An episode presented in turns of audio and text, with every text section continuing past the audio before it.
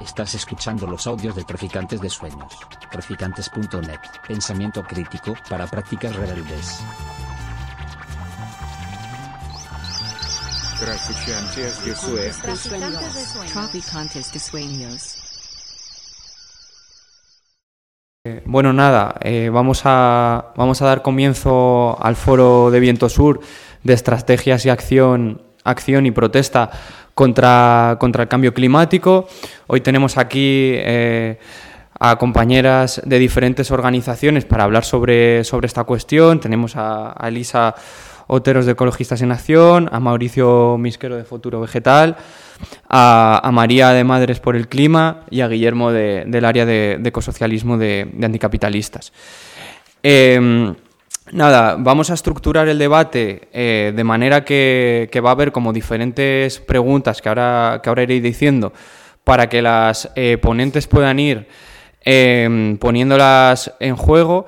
eh, y, y nada, esa va a ser un poco la, la estructura. Aprovecho antes de empezar para hacer un poco de, de promoción del último número de, de Viento Sur, que es el número 187, que tiene un plural sobre los nuevos progresismos en América Latina y Europa. Y, nada, empezamos un poco. eh, eh, como digo, empezamos haciendo esa estructura eh, por preguntas, os voy controlando los tiempos. Hemos estado hablando de que lo, mejor es que tengamos como tres minutos por pregunta o así, de manera que al final haya como 15 minutos en total de, de cada intervención, ¿no? Como para tener una hora ahí y luego ya dejar como intervenciones y, y preguntas, ¿no? Entonces, eh, bueno, no habíamos hablado mucho de cuál es la estructura un poco de, quién empieza y demás, eso no lo habíamos, no lo habíamos hablado, tampoco igual, ¿no? Pues empieza si quiere desde allí eh, Guille, y luego vamos hacia allá. Pues nada, la, primera, la primera pregunta es hacer como un, diag- un diagnóstico de, eh, del movimiento, ¿no? de la situación actual que vive el movimiento ecologista. Así que si quieres, Guille. Muchas gracias, eh, Rubén, y, gracias a, Viento Sur por, por invitarme a, estos foros tan, tan productivos ¿no? y tan, tan útiles para, para la izquierda alternativa y, gracias al, público por asistir. Eh, bueno, la situación de, del movimiento desde, desde nuestro análisis y, desde mi punto de vista, eh, por desgracia, eh, con, con el- en, con- en contraste con, con la situación ambiental que, vivimos y el punto y el punto de, de no retorno que estamos alcanzando en cuanto al cambio climático, pues, pues es un poco todavía de, de impasse. Es verdad que, que hay acciones eh, puntuales de, de protesta, acciones muy importantes. Eh, estoy centrándome sobre todo en, en el contexto del, del Estado español, ¿no? porque es verdad que, que en, que en Centro Europa quizá eh, el nivel de conciencia y de, y de movilización ahora mismo sea más alto, pero, pero en, aquí en, en la península yo creo que todavía no hemos, eh, por desgracia, recuperado después de, de la pandemia de la COVID. eh, el punto eh, tan interesante en el que estaba el movimiento climático, ¿no? con, con lo que se llamó la, la generación del clima y ese movimiento tan potente de la juventud que, que llenaba las calles, que hacía unas movilizaciones eh, muy fuertes y que, y que estamos deseando encontrarnos con todas estas personas en, en la calle y en las acciones, ¿no? porque, porque de momento eh, parece que el, que el movimiento, más allá de, de grupos eh, muy movilizados y, y acciones concretas de protesta, que son muy útiles, que son muy importantes y desde luego que desde anticapitalistas eh, las apoyamos y, nos movili- movilizamos con, con ellas, pero no, no pasa de ahí, ¿no? Entonces, un poco el, diagnóstico sería de, de impasse, ¿no? De, de buscar esos canales, esas teclas eh, para volver a, una movilización masiva como la que teníamos antes de, de la pandemia, que, era un escenario mucho, mucho más favorable para, para la lucha. Y bueno, luego en, en las siguientes preguntas ya vamos desarrollando un poquito más, si queréis, pero por mi parte.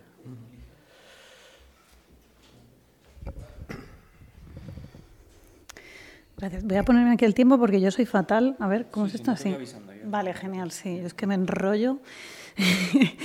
pues hola, eh, también muchas gracias por invitarme. Eh, me hace mucha ilusión estar aquí otra vez, como en Madrid, en Traficantes, que es donde yo empecé. En realidad, me voy a situar también un momentito antes para que sepáis. Yo a la mesa cuando Guille me contó la propuesta pues vengo, ahora vivo, soy niño rural, evidentemente, vengo de Andalucía, de Huelva, de un pueblito de 270 habitantes que se llama Linares de la Sierra, pero este acento, evidentemente, no es de Huelva, ¿no? Y bueno, yo soy de Madrid y aquí empecé, pues de hecho, con Aida y con otras compañeras de, la Iniciativa por la Soberanía Alimentaria en Madrid, en el movimiento agroecológico, hace ya una pila de años, que no vamos a, ni a contar cuántos son. Y bueno, desde ahí pues me he ido moviendo sobre todo eso, en el movimiento agroecológico, a nivel pues local, luego estatal, ahora coordino el área de agroecología y soberanía alimentaria en Ecologistas en Acción y, bueno, y en lo medida en la que podemos, pues también a nivel local, pues eso, en procesos de, transformaciones agroecológicas locales, ahora ahí en mi, en mi nueva sierra, en la Sierra de la Cena. Y bueno, y también me ganó el pan como investigadora en estas cosas también, como, como ecóloga. Y en realidad no está separado, como podéis imaginar. ¿no? Entonces, bueno, desde ahí, y porque también en estos años, y como madrileña y ahora neo-rural, y, ¿no? y, y por eso explico de dónde vengo, a menudo he echado de menos o he hecho de menos miradas rurales y miradas desde el agro en estos debates, pues voy a intentar como tirar un poco por ahí, ¿vale? Y, ir metiendo más la cuña o ideas, más pensando desde, desde el rural y desde el agro. Siendo que, y aquí están mis padres, yo en realidad soy esta, y, he llegado aquí porque tengo trauma porque no tengo pueblo, ¿vale? Y que vean ellos, que yo volvía los lunes a, casa ¿no? después del fin de semana y los niños volvían de, ¿qué has hecho el fin de semana? Pues he ido al pueblo. Y yo, yo, yo, ¿por qué no tengo pueblo, mamá? Entonces es de, de aquellos eh, polvos estos lodos, ¿no?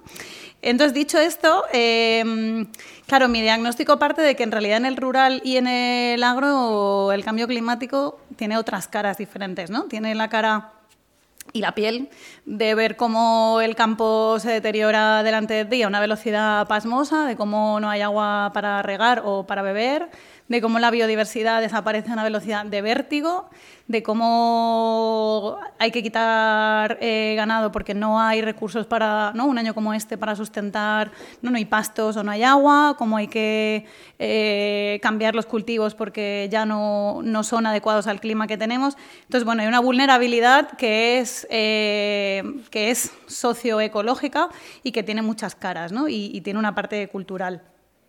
Y, y esto entronca entonces con, tal y como yo veo el movimiento climático ahora mismo, creo que a nivel de movimiento social o de movimientos ecologistas eh, tiene una componente, sobre todo aquello, mm, lo que tiene más impacto mediático, pues bastante urbanocéntrica y urbanita. Eh, creo que ahora mismo hay como varios frentes abiertos y me parece como interesante. Yo también como que vine participando en, en Rebelión por el Clima, ¿no? en 2020 Rebelión por el Clima, nos quedamos ahí como coitos interruptus con la pandemia y creo que ahora están pasando otras cosas interesantes efectivamente, ¿no? Pues eso, futuro vegetal, rebelión científica, en ecologistas en acción, bueno, también estamos como en varios frentes, pero mi sensación yo diría que lo veo como un poco atomizado que igual no es un problema, pero como disperso, atomizado y a la vez muy ecléctico también, ¿no? Hoy mismo ha habido una acción y, no está firmada por ningún colectivo y lo está por todas, ¿no? Es interesante, ¿no? Entonces creo que diría atomización, pero a la vez transversalización. Creo que eh, los discursos, las narrativas y las acciones están mucho más transversalizadas en todos los movimientos sociales, desde el movimiento feminista, los movimientos por la vivienda, por la ciudad habitable, los movimientos rurales. Entonces, esto me parece también como interesante. Y ya me he pasado, ¿ves? te, he descontado la, intro. mira, justo. Vale, pues me toca a mí. Vale, pues buenas. Eh, yo soy Mauricio Misquero, vengo de Granada. Vengo, eh, he venido para un poco participar, para apoyar en la, en la acción que, que hemos tenido hoy, que, que, han participado pues, compañeras de Rebelión por el Clima, de, de Fridays for Future, de de XR, etcétera. O sea, como que hemos hecho un conglomerado ahí de, de como una coalición y bueno, y hemos planteado pues una, una, una, manifestación más una acción en la que digamos que le hemos, eh, le, hemos fastidiado un poco los planes a la ministra, a la ministra de Transición Ecológica, ¿no? que quería recibir aplausos y quería que, que, pues, no sé, que parezca que todo va bien, pero hemos, eh, eh, hemos al menos intentado estar allí para recordarles que todo va mal, ¿vale? Eh, entonces, y eso es algo que yo creo que, que, es algo que nos falta, ¿no? Nos falta recordarnos que todo va mal, ¿no? no es una cosa que, que, que o sea, eso te, mm, te, te mueve, cuando, cuando, ves que, que, no estás haciendo lo suficiente, cuando ves que, que, que to, todo se muere, ¿no? O sea, es que ¿por qué no dejamos de llamarle pérdida de biodiversidad y le llamamos, la, le llamamos que se muere la vida en la Tierra? ¿no? ¿Por qué no dejamos de llamar cambio climático y le llamamos, le ruptura del equilibrio? ¿no? Le llamamos, le, llamamos cosas muy fuertes, porque son cosas muy fuertes. Y son cosas muy fuertes las que nos sacan, la, las que nos sacan así. Eh, con rabia a, la, a, a, a, esos espacios públicos, ¿no? a, decírselo a la cara a los, a, los políticos que, han fracasado, que ya está, que ya, lo hemos perdido. Hemos perdido el, equilibrio, lo hemos perdido. Entramos en, eh, una fase de caos climático en la que, en la que lo más importante de todo, digamos, es eh, la supervivencia. Así tal cual, o sea, yo no lo, yo, a mí ya, yo ya no quiero embellecerlo de alguna, de, una manera que nos, que, que, nos parezca bien, ni que estemos de acuerdo, ni que convenzamos a nadie. Es como verdad, vamos a sacar la verdad y vamos a gestionar la verdad, vamos a gestionar los sentimientos, ¿no? Que nos está produciendo toda esta, toda esta situación y vamos a gestionarla en colectivo. Vamos a, va, vamos a hablar claro, vamos a dejar, que, de, dejar la autocomplacencia fuera de, de, de, de, los espacios, ¿no? Vamos a dejar de darnos palmaditas y vamos a pasar a la acción. Vamos a plantearnos realmente qué es lo que está pasando, realmente qué podemos, qué, qué, podemos, eh, qué, qué, estamos a tiempo de hacer, ¿no? Porque igual nos, nos ponemos unas metas, nos ponemos unas, un, unas, unas ideas que simplemente es que no son alcanzables.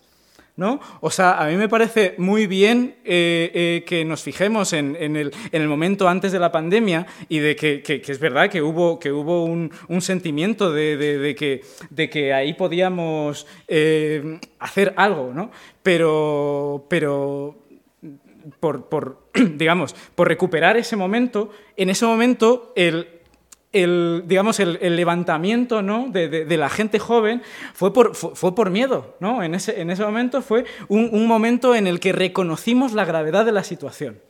La, lo reconocimos. Y mucha gente salió a la calle porque lo reconocía. Y mucha gente salió... Eh, mucho, muchos niños y niñas eh, eh, salieron porque realmente les aterraba y no nos y, y, y, y estábamos como, mmm, como incapaces de, de, darles el, eh, de decirles algo que sabíamos que les estábamos engañando, ¿no? Pues vamos a sacar la verdad y vamos a gestionar esa verdad. Eso es lo que eso es para mí el diagnóstico del, del, del, de, del movimiento climático, el movimiento ecologista actualmente, es que está apareciendo, ¿no? se, nos está volviendo a, a, a, a, indigestar, ¿no? Porque se queda aquí, se queda aquí, se nos indigesta, porque es que vienen, vienen un montón de gente diciendo que tiene pánico. Ahí mi compañero que, que, que, que se pegó a las, a, las, a, las majas, vale, que se pegó a las majas, salía diciendo, pánico, diciendo que tiene pánico y salió en todos los medios. ¿Por qué no lo sacamos? ¿No? ¿Por qué no sacamos todas estas sensaciones, estos sentimientos honestos y, y, y se los tiramos a la cara de aquellos que, que, han provocado esto? Y lo gestionamos en colectivo, porque no lo estamos haciendo.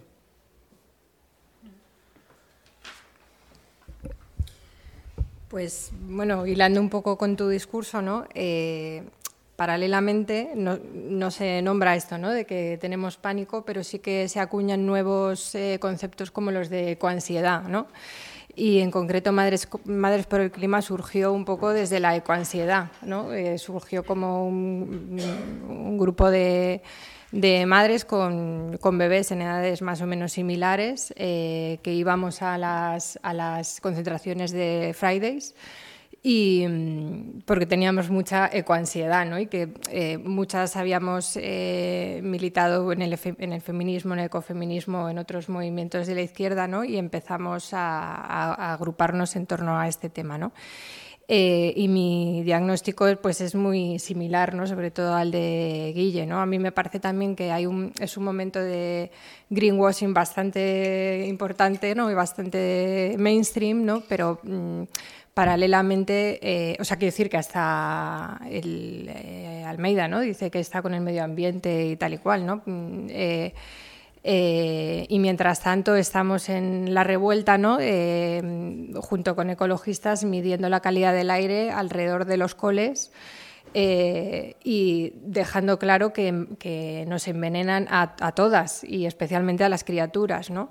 Eh, o sea, es un momento de impasse, pero es un momento también como de mucha... Mm, o sea, de que hay eh, acciones efectistas y necesarias, pero paralelamente es un momento súper represivo.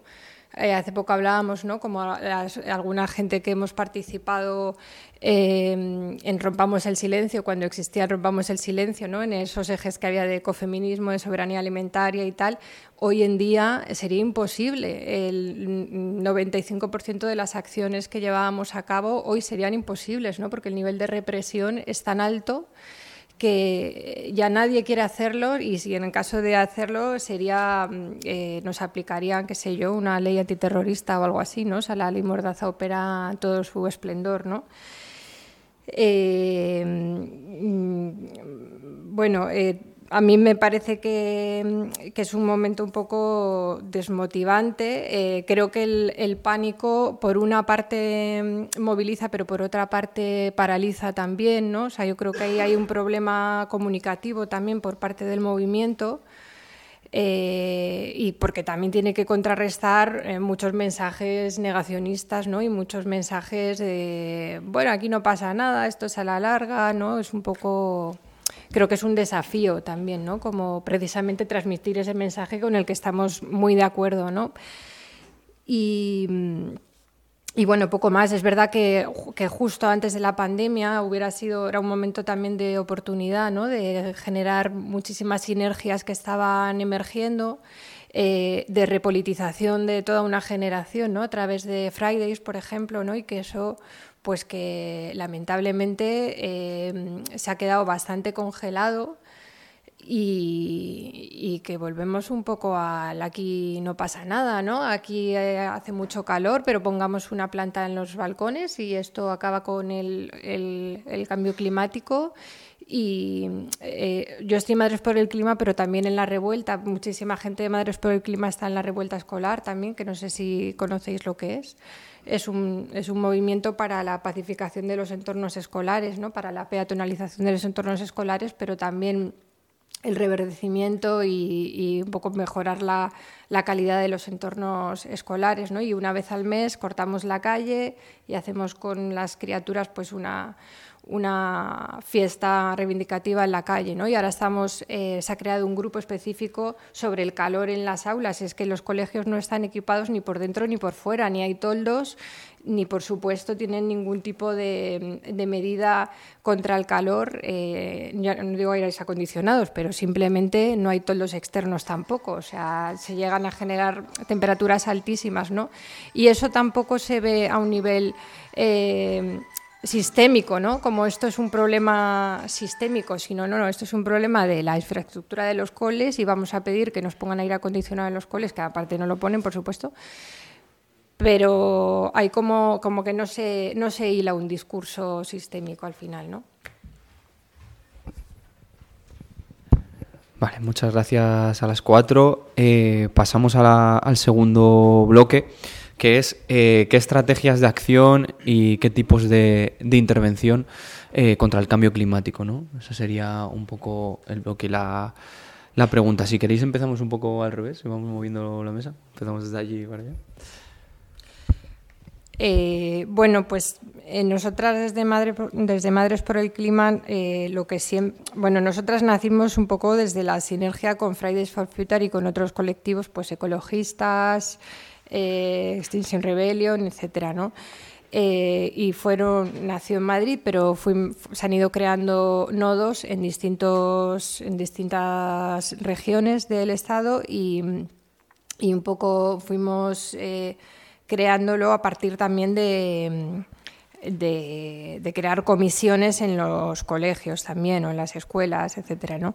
Y nuestra, o sea, mm, bueno, nuestra eh, eh, forma de pensar al respecto es que eh, esto debe mirarse como una cuestión global y sistémica ¿no? y, que, y, que, debe ser una política de alianzas en todo momento, no, no solamente con otros colectivos ecologistas, por supuesto, ¿no? ya se creó una alianza por el clima, etcétera, sino también con otros colectivos que defienden lo público, ¿no? con las sanitarias. ¿no? Por ejemplo, pues desde la revuelta y desde Madres por el Clima hemos eh, trabajado con eh, urbanistas, con eh, médicos y médicas que, bueno, pues que están estudiando el efecto de la contaminación sobre el desarrollo cognitivo, pero también sobre enfermedades cardiovasculares, etcétera, ¿no? Eso si no, si no hacemos una fuerza común con colectivos que defienden la sanidad pública, no sirve tampoco de, mucho, ¿no? Y por supuesto ampliar esa mirada, ¿no? Nosotras somos eh, básicamente urbanas, ¿no? Pero obviamente ampliar esa mirada a lo agro y a, vamos, sinergias, en definitiva.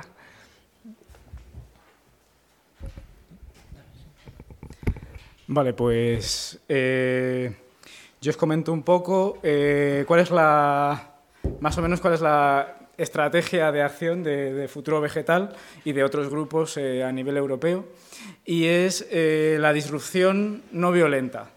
¿Por qué? Pues porque tenemos que romper la normalidad. No podemos seguir así. Tenemos que parar el daño. Porque está muy bien que en nuestros entornos sean transformadores, ¿no? hagamos actividades transformadoras y, eso es estupendo. Pero la verdad es que hay una inercia tan grande que, que, no va a acabar por muy bien que, lo hagamos en nuestros, en, nuestros espacios reducidos. ¿no?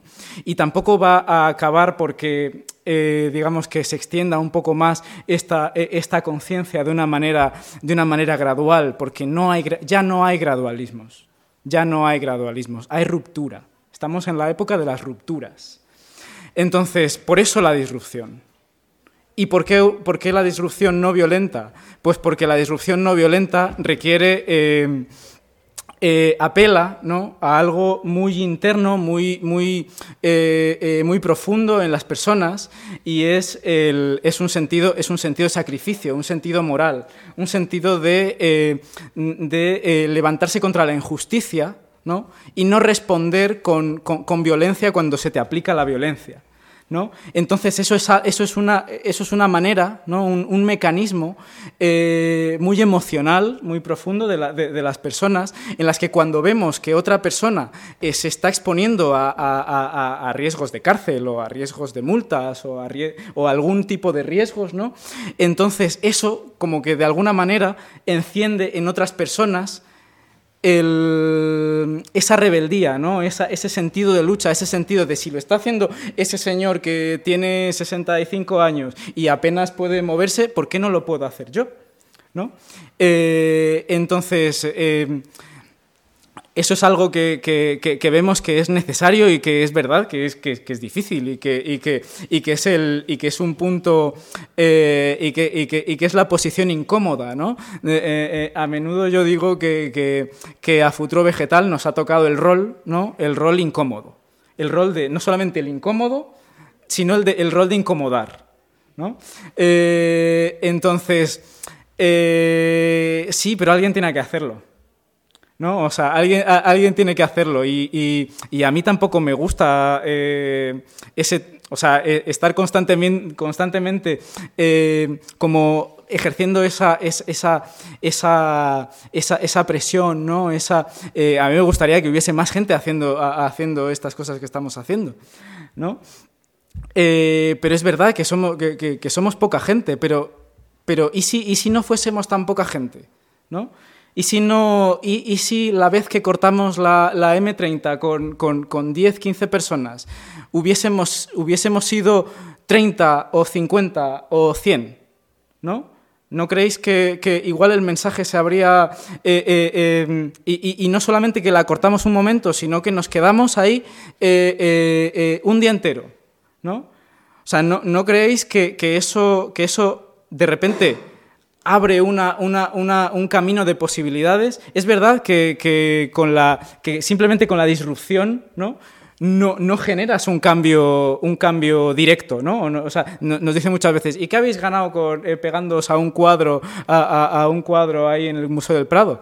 Pues en ese momento nada, pero, pero, pero se ha repetido en toda Europa. Y eso lo sentimos, sentimos que es algo, ah, vale, ya, de repente ya es algo colectivo, de repente es un mensaje que está, que está ahí en una parte de la población que se nos está mandando, ¿no? Entonces, eh, por eso abogamos por la disrupción no violenta, porque abogamos por un cambio profundamente democrático, ¿no? en el que nos negamos a seguir aceptando que, las cosas sean, eh, estén así y que no podamos influir de ninguna manera, y porque sabemos que esto se va a poner muy feo, ¿no? porque sabemos que esto no, eh, eh, esto, en, contrario que lo que decía la compañera, no estamos sufriendo gran represión. O sea, si miramos a otros países, lo que estamos sufriendo aquí en, el, en, países de Europa, países mm, desarrollados, ¿no? entre comillas, pues no tiene nada que ver con lo que se está sufriendo en otros países. Entonces yo lo pondría también todo lo que estamos haciendo como en perspectiva. ¿Vale? perdón, me he pasado. Muy bien, qué interesante, qué ganas del debate.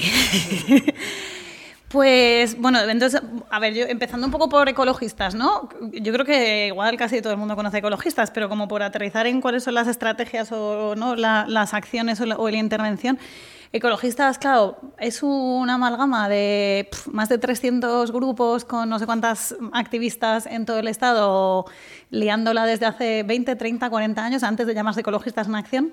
Entonces es una organización absolutamente de base, que tiene la soberanía en los grupos locales y que el 99% del trabajo que hacemos es voluntario y activista, o sea que, que somos una de las cinco grandes ONGs ecologistas, somos la que tiene el presupuesto más chiquitito, porque el 99% del trabajo es voluntario. Y, así como defendemos la diversidad de la vida, defendemos también la diversidad de maneras de acción. Entonces le tocamos a todos los palos. Se ha hecho y se sigue haciendo acción directa no violenta a todas las escalas. Eh, se hace a veces nos llamamos ecologistas en alegación, ecologistas en acción, tenemos como cerca de 300 procesos judiciales a distintas escalas cada año, eh, desde lo más local hasta, hasta lo internacional. Eh, participamos de redes con movimientos de todo tipo, con una perspectiva ecosocial y, y muy interseccional. Y aquí sí que hay igual, ¿no? escuchaba a Mauricio me daba que pensar, ¿no? Cuando decías ya no hay gradualismos. Claro, nosotras eh, partimos desde esta perspectiva feminista interseccional que nos habla de que hay muchos ejes de poder, que esto no, tiene, no interpela igual la crisis, ni, los, ni la responsabilidad, ni los efectos, no interpela igual a todas las personas. A mí que tengo eh, unas condiciones de vida bastante dignas, no me interpela igual que una persona que tiene una vivienda eh, con malas condiciones, no están igual las chiquis de un cole de Vallecas o de Estrecho que las de Pozuelo o de Alarcón, no están igual... Eh, hay muchas condiciones que tienen que ver con la clase, que tienen que ver con el género, que tienen que ver con la raza, con el origen, con muchos ejes de poder que intersectan y que no nos ponen a todas en la misma situación, ¿no? ni, de responsabilidad respecto de la crisis. Esto se ve también a nivel internacional, cuando los estados insulares o las nuevas generaciones nos dicen, ojo, ¿sabes? Que aquí estamos pegando justas por pecadoras también, ¿no? Entonces, bueno, como que, ahí intentamos trabajar con esta perspectiva ecosocial, interseccional, reconociendo estas relaciones de poder y, mm, y el otro gran ámbito, ¿no? Entonces he dicho, tenemos parte aterrizada, acción directa desde lo local, local, local, pues estamos en, muchas de las plataformas, por ejemplo, contra la ganadería industrial en España, intentando boicotear tanto desde lo legal y administrativo como desde, desde la acción directa eh, explotaciones ganaderas, eh, pero también estamos en espacios de negociación y de, y de construcción de consensos, porque si hay algo que la crisis ambiental nos ha puesto delante de manera muy evidente, es que los conflictos no son solamente contra Endesa, el Capital, el PP eh, o el Bin Laden de turno, ¿no? si queremos, sino que en realidad de lo que estamos hablando es de un millón de conflictos. Son muchísimos conflictos, es un caleidoscopio de conflictos. Hablamos de conflictos entre usos del territorio y tenemos una buena montadora con las renovables, ¿verdad? Eh, hablamos de conflictos cuando hablamos de conflictos entre conservación o, uso, o otros usos del paisaje, ¿verdad? Cuando hablamos del conflicto entre el lobo y la ganadería extensiva. Hablamos de conflictos de valores que tenemos también entre nosotras, no solamente con la gente de Vox o del PP, también entre nosotras tenemos distintas miradas, distintos valores, distintos principios y distintas necesidades, porque no es, no es lo mismo cuando tu sueldo depende de hacer páginas web, por ejemplo, o de, dar clases en la universidad, que también es un trabajo no material, eh, o, de, o, de, lo que el campo da. ¿no? Entonces, bueno, eh, hacen falta espacios de diálogo, de negociación, de construcción de consensos de abajo arriba para que la transición sea justa, sea socialmente justa y nadie quede atrás, porque no todas estamos en la, en la misma situación. Y para eso también dedicamos bastante energía precisamente no solamente este trabajo interno, ¿no? entre movimientos sociales, de redes, de, colectivizar las, las, luchas y las estrategias y los diagnósticos, sino también de sensibilización hacia afuera, ¿no? no solamente de predicar entre conversas, sino también de intentar llevar eh, la, pues la voz de la ciencia, eh, vale, ya acabo, nada, eh, o, la, o, los mensajes de lo que está pasando, ¿no? de ese diagnóstico de lo que está pasando a otras fronteras y lugares de la, de la sociedad. Puede ser, por ejemplo, en nuestro caso desde el Rural Movimiento Agroecológico, pues con sindicatos agrarios. Y esto es un trabajo que no es fácil. No es fácil hablar de cambio climático y de las transiciones que necesitamos en las prácticas de manejo agroganadero y forestal cuando, ¿no? Con sindicatos agrarios, por ejemplo pero la mayor parte, ya con esto cierro, de las estrategias o de las acciones que, también se hacen y que son muy invisibles, son muy a nivel micro, porque hasta ahora estamos hablando mucho de de repertorios de protesta, de acción o de narrativas que tienen que ver con la mitigación, con frenar el cambio climático, mitigarlo. Pero esto está ya aquí y ya está teniendo impactos y tenemos que hablar también de adaptación. Y la adaptación, por desgracia, en el rural y en el agro se está dando súper individualizadamente. Yo quito ganado, yo cambio de cultivo, yo abandono el campo, yo me llevo a mi familia a la ciudad. Yo cambio la variedad que estoy cultivando por una variedad de secano. Y ahí todavía falta trabajo para colectivizar la adaptación desde el rural y desde la transición agroalimentaria a la realidad que tenemos, que es un, cambio ambiental global, ¿no? más allá incluso del cambio climático.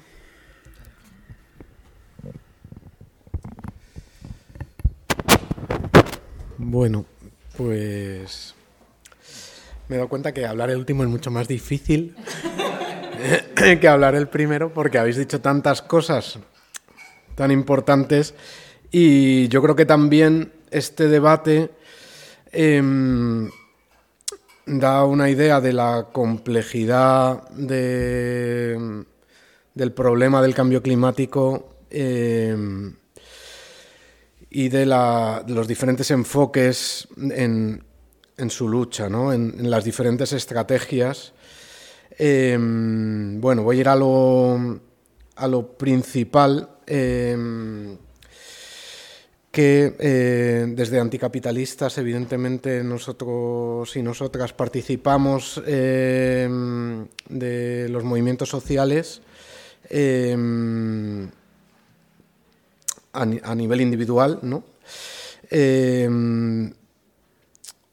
Y digamos que nuestra estrategia general es eh, aumentar el nivel de conciencia, eh, tejer redes entre, entre, los diferentes movimientos, eh, con la mirada puesta en crear movimientos de masas. Yo creo que el cambio climático es una consecuencia eh, de la forma en la que las sociedades humanas eh, tenemos de estar en la Tierra eh, y necesitamos ese replanteamiento de cómo vivir en un planeta finito, ¿no? algo que, que eh, en estos días, por diferentes cuestiones, nos está saltando a la cara. ¿no? es un poco lo que, lo que decía Mauricio. Em, los tiempos se acortan de, respuesta, ¿no? hay consecuencias que ya vamos a, tener que, vivir con ellas, que no vamos a poder cambiar, em, pero necesitamos em, ese movimiento de masas con esos consensos de masas que planteaba Elisa, ¿no? Eh, eh, en los diferentes escenarios, en los diferentes intereses eh, que tienen las personas. ¿no? pero hay transversalidades como, como, es la clase, como es el vivir de tu trabajo, que, que nos igualan, por así decirlo, a, las mayorías sociales. Entonces, para, anticapitalistas es un eje em, muy importante em, de la lucha contra el cambio climático, eh, pues el mundo sindical, como tú decías, ¿no? No solo en el mundo rural, sino en todo, em, en todos los espacios, ¿no? Pensemos en la cantidad de puestos de trabajo que hoy mueve el sector del automóvil, por ejemplo, ¿no? que, es un sector eh, con una con una situación eh, bastante bastante crítica en, el tiempo actual, no, no solo por, por su vinculación eh, con las emisiones de gases de efecto invernadero por todos los lavados de cara que les quieran que le quieran dar el greenwashing, sino por el agotamiento de recursos, por la crisis del petróleo, por diferentes factores que entonces, bueno, pues la estrategia es tejer esas alianzas entre diferentes sectores movilizados que eh, critican eh, el sistema actual de, producción y eh, tejer escenarios de futuro. O sea, yo creo que la gente también necesita pensar hacia dónde vamos. La ecoansiedad puede servir para movilizarte, pero en esa movilización también necesitas un horizonte hacia el que caminar. Y eso también es importante para, para nosotras. Bueno.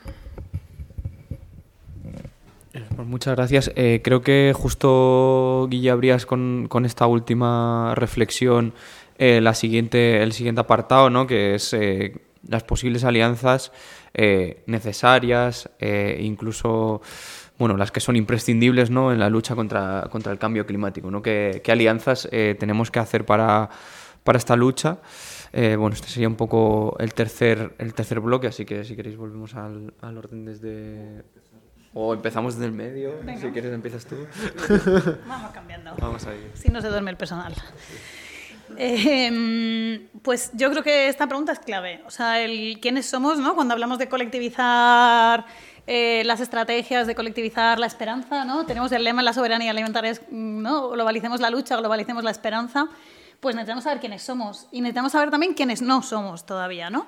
Y yo ahí creo que, pues claro, pensando desde, desde el agro y desde el rural, seguro, productores y productoras, agricultores, ganaderas, gente que vive de los bosques, gente que vive del campo eh, y, de, cuyo, y de cuyo trabajo depende la vida de todas las demás, porque esto se nos olvida a veces, ¿no? A veces pensamos en agricultoras y ganaderas como esa gente que hace cosas en el rural, pero resulta que es que es la gente que nos da de comer, ¿no? Y que el 70% de los alimentos del mundo los producen campesinos y campesinas. Entonces necesitamos estar con ellas, necesitamos trabajar con ellas, necesitamos... Eh, y de hecho, bueno, tenemos un movimiento agroecológico fuerte a nivel internacional. En España, pues se ha desestructurado un poco a nivel estatal, pero se está reestructurando y a nivel local, pues hay, heterogeneidad en el territorio. Y, ahora hay un trabajo muy fuerte, yo creo, de retejer vínculos con sindicatos agrarios y sobre todo con los menos afines. Y yo esto lo digo y lo digo sabiendo y siendo muy consciente de lo difícil que es, ¿eh? sentarse a hablar con UPA, con Asaja, y lo digo sin tapujos y sin problemas, pero necesitamos que entiendan que realmente es que a ellos también les va la vida en esto. ¿No? O sea, igual que tenemos que hacerle entender al PP que es que no puede repartir agua que no existe, pues tenemos que hacer entender a los sindicatos agrarios que, defender los intereses del sector agrario es defender una transición agroecológica, porque es que es la única manera, es que no hay otra. Y esto, pues tenemos que ver cómo lo hacemos. Y de ahí, pues hay además, mm, hay muchos matices, ¿no? Pues tenemos el caso de las jornaleras en lucha de Huelva, que es un caso súper interesante, ¿no? De cómo dentro de, de, ese agro también hay muchos actores sociales diferentes. O tenemos una pequeña industria agroalimentaria, pues también creo que ahí hay aliadas potenciales interesantes. Otro sector que igual María está de acuerdo conmigo es el de la educación. Y creo que, que mm, a nivel de educación ambiental escolar, como que haya un trabajo interesante, avanzado y así, pero creo que nos hemos dejado olvidada completamente la formación profesional. Y tenemos un problemón porque por la formación profesional y más en el rural pasa muchísima gente.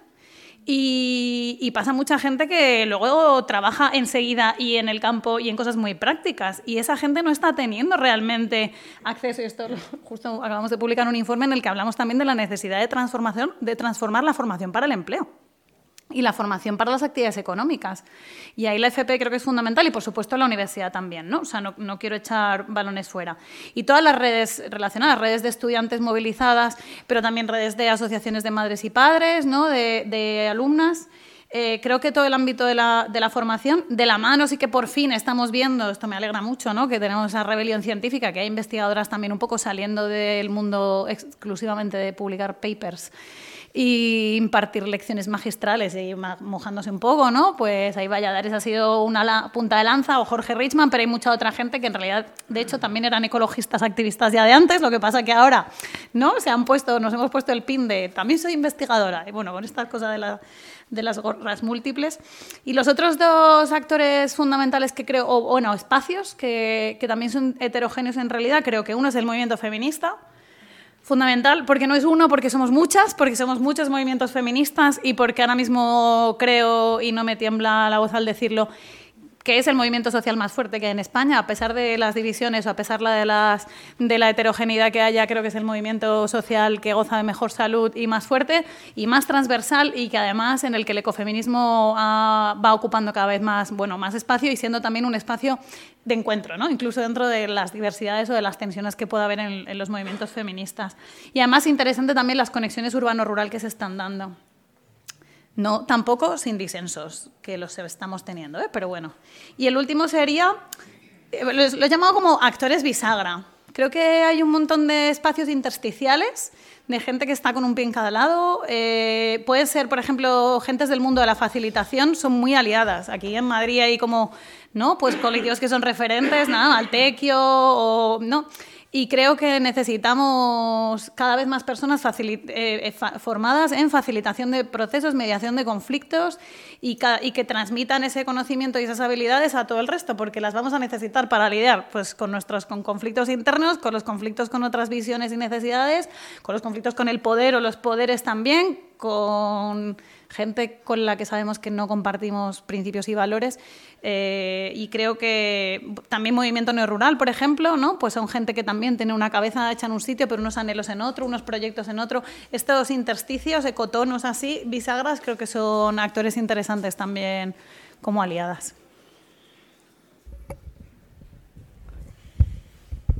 Vale, pues gracias. Vale, pues sobre el tema de las alianzas. Eh, aparte de, lo que ha comentado la compañera, eh, pues eh, yo entiendo que el, que el, movimiento tiene que abandonar un poquito ¿no? esta, esta sensación de que tenemos que ir de buenas. ¿no? De que tenemos que ir de buenas para convencer, para llegar a más, para tal, y empezar a, a plantear un contrapoder. ¿No? Porque si el, si el ecologismo va de, cambiar el sistema, pues el sistema no se cambia mm, simplemente con buenas intenciones. El sistema se cambia eh, teniendo... con, una lucha, ¿no? Con una lucha que además sabemos que va a ser, que, sabemos que en los sitios donde, donde la gente se, se, lo juega todo, eh, pues acaban con esa gente, ¿no? O sea, sabemos que, esta, que, la lucha es en este nivel, ¿no? Y no estamos llegando a ese nivel. Estamos, eh, eh, digamos, eh, esperando que, la gente se ponga de acuerdo, convencerla, y, hay un sentido de que, en realidad o sea, el feminismo habla, le habla al patriarcado con, una rabia y con, una, y con ganas de tumbarlo.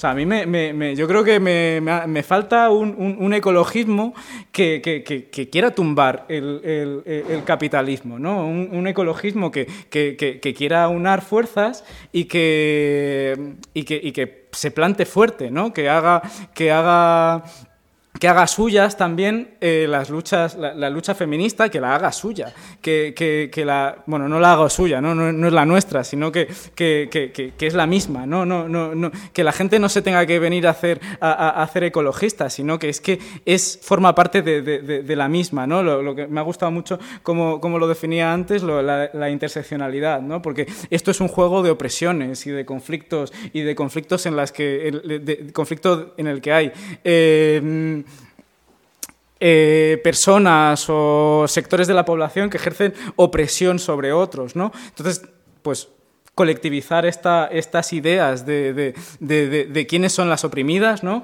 y quiénes somos, somos también opresores. ¿no? O sea, cada, cada quien desde su, desde su punto ¿no? Eh, eh, también pues, reflexionar ¿no? sobre, estas, sobre estas opresiones y cómo, y cómo también en particular en el, en, el, en, el tema, en el tema ecologista no estamos llegando a un punto de reconocer que hay una opresión o, o opresión como como tan, tan directa y tan radical como es la que ejercemos sobre la naturaleza, ¿no? como la que ejercemos sobre los animales. Que, se nos va, que, que, creemos que este es el mundo eh, simplemente para las personas y que en esa, en esa visión tan corta, pues la, la, la vida, ¿no? la complejidad de la vida, no hemos sabido entenderla y la estamos perdiendo.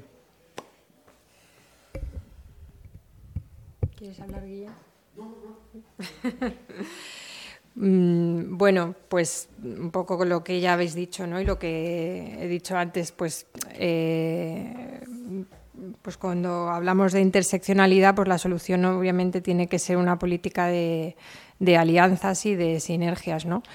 Eh, se me ocurre también que, bueno, por no repetir lo que ya habéis dicho también, eh, se me ocurre que es bastante importante, por lo menos mm, para mí, una mirada internacionalista, ¿no? Porque nosotras ahora aquí estamos hablando del Estado español, pero en, América Latina, ¿no? Las políticas colonialistas y extractivistas eh, llevan siglos arrasando, ¿no? Y destruyendo la biodiversidad y destruyendo la vida en general, ¿no? Y eso es una alianza eh, del, capitalismo, ¿no? del colonialismo y el patriarcado, ¿no? Eh, ahí tenemos muchísimo que aprender de los movimientos ecofeministas, ¿no? Eh, de cómo las mujeres han sido las grandes sostenedoras y son las grandes sostenedoras de las luchas, ¿no? Y creo que, mm, eh, pues, obviamente Europa tiene todo que aprender de, esto, ¿no? Y en realidad ese es el, o sea, yo creo que ese es el horizonte que tenemos, ¿no?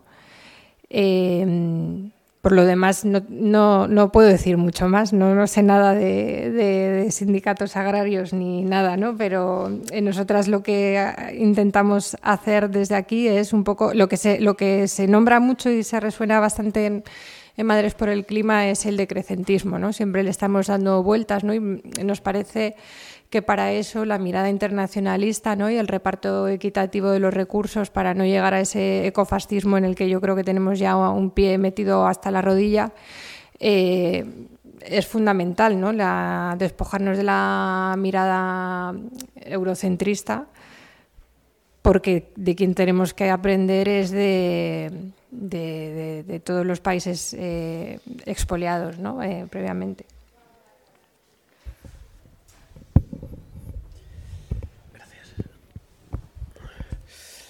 Bueno, mm, sí, yo creo que ya, ya se ha hablado mucho de, alianzas, yo creo que en general em, estamos, estamos bastante de acuerdo. Sí que, mm, sí que por eh, aportar, aportar alguna idea así eh, o profundizar en alguna cosa que ya se ha dicho, me ha gustado mucho lo que hablabas de las cooperativas de, mediación, ¿no? Y de, yo creo que un tema clave en, el, en la necesidad de, alianzas y de, y de eh, aumentar el, el, movimiento es el tema de trabajar con, en una nueva cultura política eh, profundamente democrática. ¿no? Yo creo que Mauricio lo decía también al principio de, de la charla. Venimos de un ciclo político muy complicado,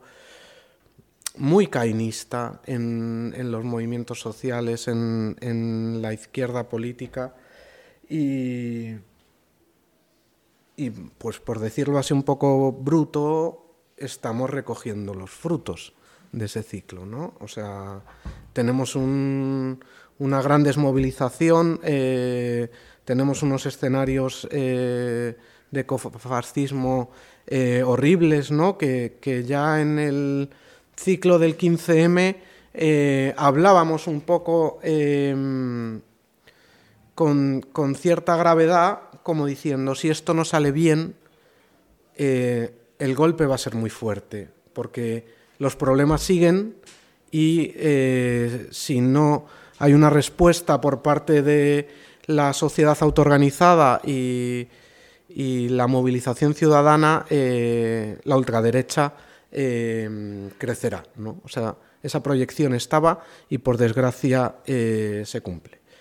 Em, bueno, eh, yo creo que en estas alianzas, eh, que tienen que ser lo más amplias posibles y, en gran medida ligadas al territorio, a mí el ejemplo francés eh, en el que juventud, vía campesina, sindicatos, se unen para defender el territorio y modelos de territorio. Yo creo que lo del modelo, o sea, ahora mismo tenemos un Ministerio de Medio Ambiente que hace años sería impensable. O sea, medio ambiente, perdón, de transición ecológica. Le han puesto ese nombre, transición ecológica. ¿Pero qué transición ecológica? ¿Queremos una transición ecológica de élites? ¿De maquillaje verde? ¿O, queremos, ¿O qué modelo de transición ecológica queremos? Eso es lo que está en disputa y lo que eh, desde el movimiento ecologista y todas las transversalidades que podamos em, tejer, ¿no? He puesto la defensa de los servicios públicos, ¿no? Tenemos ahora una batalla con eh, el tren, ¿no? Eh, el tren como vertebrador del territorio de unos territorios vivos que luchen por un, desarrollo social y ambientalmente justo, o tenemos un tren privatizado que una grandes ciudades, ¿no? O sea, hay batallas que vamos a tener que dar en estos años y que, son, que, hacen, dan idea de, ese, de esa transición ecológica que está en disputa, que puede ser ecofascista o puede ser ecosocialista. Eh, y no tenemos que rehuir, los conflictos que, necesariamente se van a dar en este conflicto de intereses y en este reparto del poder que tenemos hoy en día. ¿no? Entonces la cuestión del poder, bueno, ya seguimos en el siguiente punto, pero creo que es una cuestión central también. ¿no? Sí, yo creo que has vuelto a abrir el melón para el cuarto. Eh, vamos al cuarto y último bloque antes de abrir como el turno de, preguntas. Eh, bueno, el cuarto es un poco cuál es el futuro del movimiento, hacia, hacia dónde va. Eh, bueno, un poco reflexionar en torno a esto. Si queréis, ahora empezamos así al revés. O...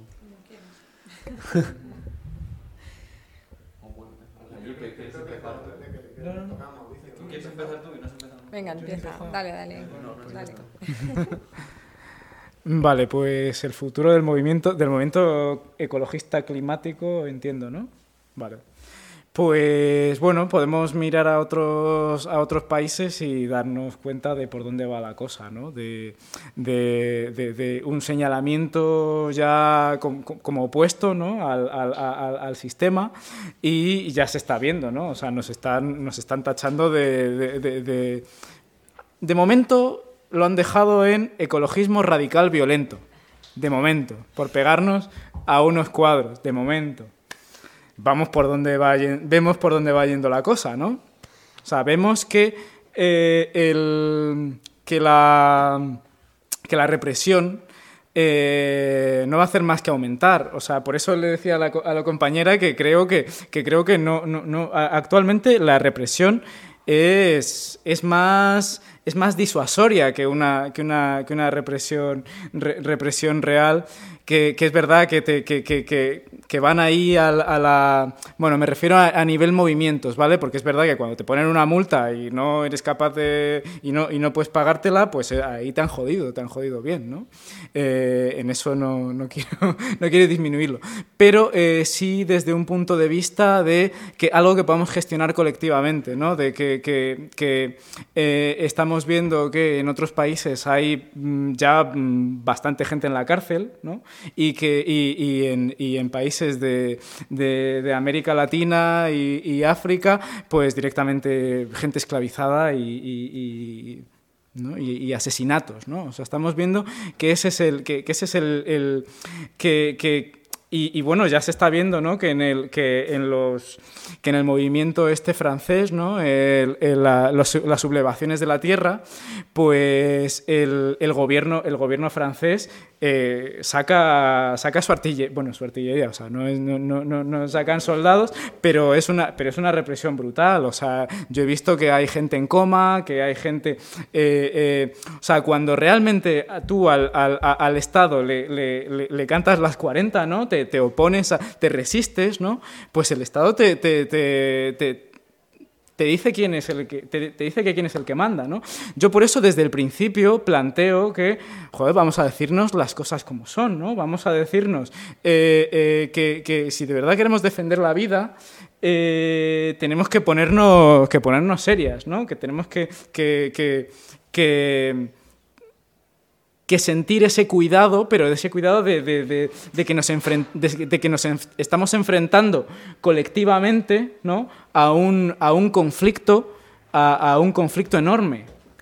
¿No? Entonces, cuidar eh, de todos los aspectos que, estamos, o sea, todos los procesos que estamos llevando a cabo, ¿no? Todas esas alianzas, todas estas, eh, eh, estas, estas cuestiones, esto que, vamos, vamos avanzando, ¿no? De alguna, de, alguna manera, la conciencia colectiva está, avanzando, pues vamos a tener un proceso de, de que eso se intente cortar. ¿no? Porque realmente, si hay, cuando haya esta interseccionalidad, pues esos son redes que, al Estado no le va a gustar, ¿no? Entonces tenemos que, eh, tenemos que hacernos fuertes, que nuestra fortaleza esté en enfrentarnos a, a, ese conflicto tan grave, ¿no? O sea, vamos, dicho en pocas palabras, tomárnoslo realmente en serio y que esto no va de un maquillaje del, del sistema y de una transición poco a poco y, y, ya está.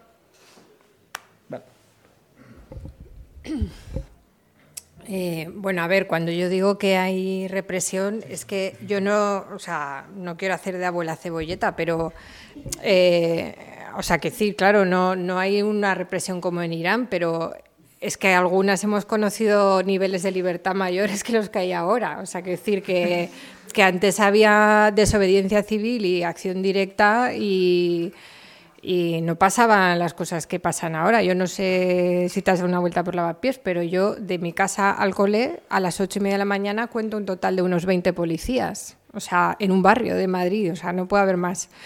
Eh, no, o sea, que entiendo lo que dices ¿eh? y, que puede sonar como un poco frívolo, pero yo creo que las cosas han ido mm, eh, eh, recrudeciendo en ese sentido, ¿no?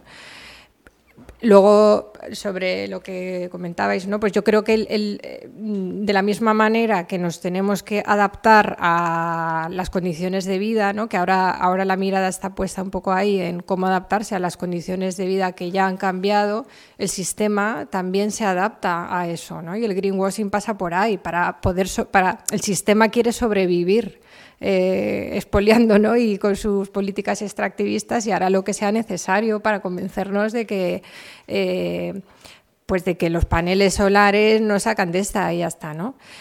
Eh, sobre cómo vemos nosotros el futuro del movimiento, pues mira, os voy a leer lo que dicen las compañeras. En cuanto a cómo veo el futuro desde un punto de vista sistémico, enormemente mal y con la esperanza puesta en la generación de vínculos de proximidad en los que protejamos y que nos protejan. O sea, yo suelo ser como muy optimista políticamente hablando, pero eh, creo que el, movimiento ecologista en todas sus facetas va a tomar un protagonismo eh, total porque va a ser eh, eso, o sea, es que va a ser la única manera de, sobrevivir, creo yo. Entonces es que no, nos va a quedar otra, ¿no? No, sé cómo, cómo, lo vamos a hacer, pero es que no, no queda de otra.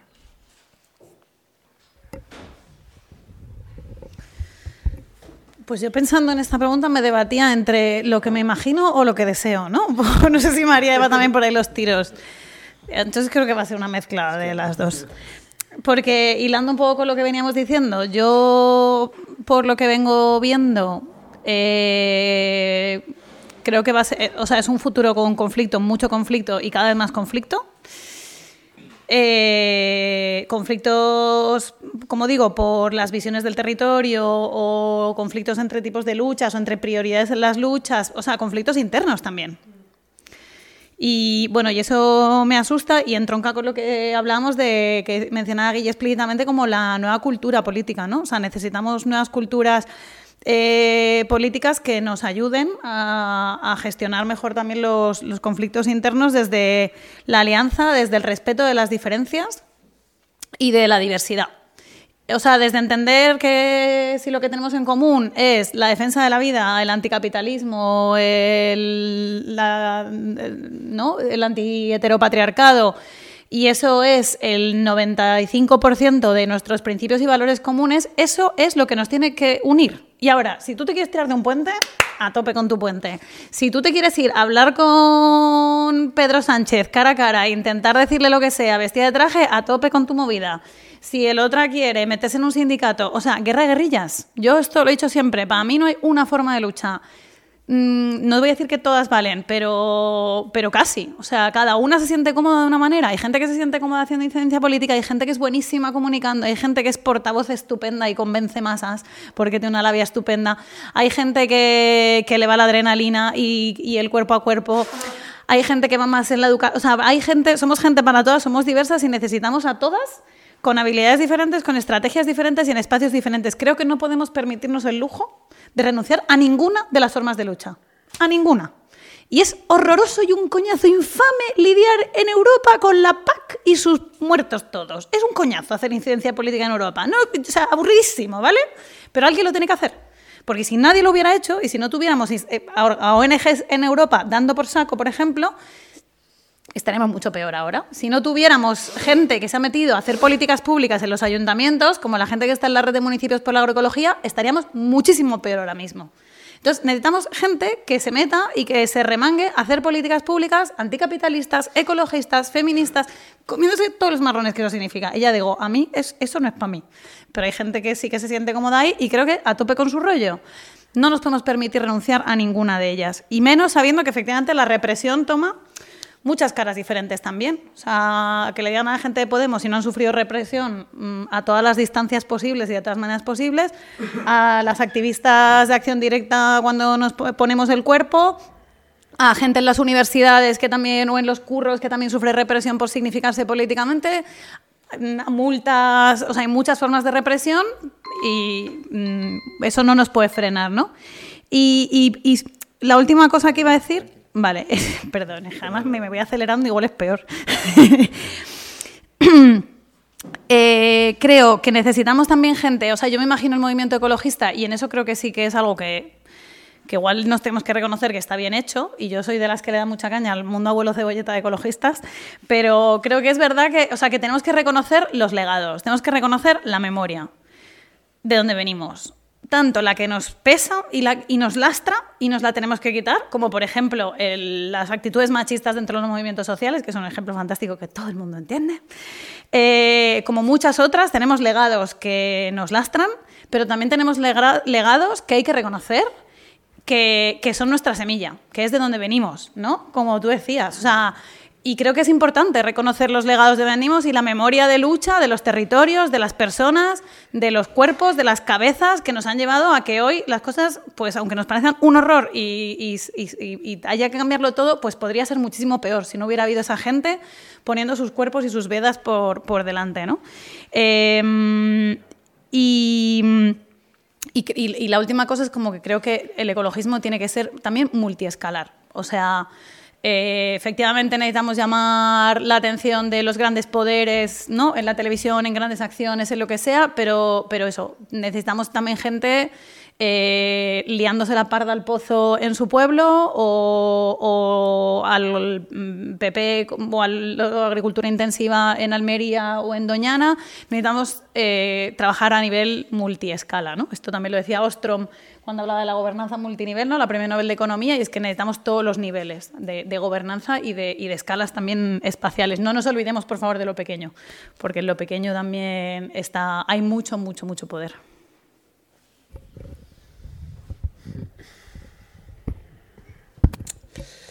Bueno, pues yo también me debatía un poco en, en esa proyección entre la situación actual y lo que puede devenir y, el pensamiento ilusorio ese, ¿no? De lo que me gustaría, ¿no? Eh, bueno, yo eh, coincido con, la, reflexión que, hacía Andreas Mal eh, de que el cambio climático va a ser un acelerador de conflictos, ¿no? O sea, los cambios en el territorio, en, el uso de los recursos naturales, en la disponibilidad de recursos, eh, van a acelerar y van a acentuar los conflictos. Entonces, mm, me gustaría, que ahí ya no sé si es eh, un deseo o una realidad, que esas alianzas necesarias ¿no? para para defender diferentes modelos y, diferentes intereses que, hay y que existen en la sociedad, pues eh, se den en gran medida en, el bando de, las mayorías sociales que, comparten vidas humildes ¿no? Y, no eh, en el poder de las élites que ahora mismo eh, gobiernan el mundo. Entonces, mm, por hilarlo, por hilarlo un poco más, eh, creo que el movimiento ecologista, la izquierda política, em, tiene que, profundizar en esa nueva cultura política democrática y tiene que hacer un eh, análisis eh, del poder, ¿no? de cómo llegar a todas esas diferentes escalas que decía, que decía Elisa eh, con, un, con, unas alternativas de, eh, de organización, de planificación, de gestión del territorio que favorezcan a las mayorías sociales y no solo a, grupos privilegiados. ¿no? Eso que eh, se dicen dos frases y que parece sencillo es muy complicado. ¿no? Y digamos que es la la gran eh, batuta o la gran eh, carencia que hoy en día eh, tenemos en este mundo de pensamiento único en el que parece que lo único que existe es el capitalismo y que podemos aspirar a vivir un poco mejor en el capitalismo, pero en realidad lo que queremos es cambiar el capitalismo y proponer un sistema mejor, llamémoslo de la manera que lo llamemos, en el que eh, la gente pueda tener vidas eh, emancipadas y vivir mejor. ¿no? Entonces, ese debate sobre el poder, sobre eh, las estructuras que existen, que tenemos que transformar, inventar otras, pues tiene que estar en el seno del movimiento y acordarse, consensuarse, porque es un, kit necesario para la presentación de esas alternativas. Entonces es un poco esa proyección en, de la gran tarea que tenemos, aparte de esa transversalidad, esas alianzas, el, cuestionarnos qué modelo queremos y cómo lo, gestionamos. Bueno, pues ¿Se escucha aquí? Sí. Justo voy a probar el micro. Eh, nada, vamos a pasar al, al turno de preguntas. Eh, tenemos como hasta menos cuarto, o sea que no es como mucho. Entonces eh, os pido también, o sea, desde, desde el público que no sean reflexiones muy largas para que dé tiempo a, a todo el mundo a preguntar y a, a poder también responder desde, desde la mesa. Entonces nada, ir pidiendo ir pidiendo palabra y, y ahora vamos respondiendo desde aquí.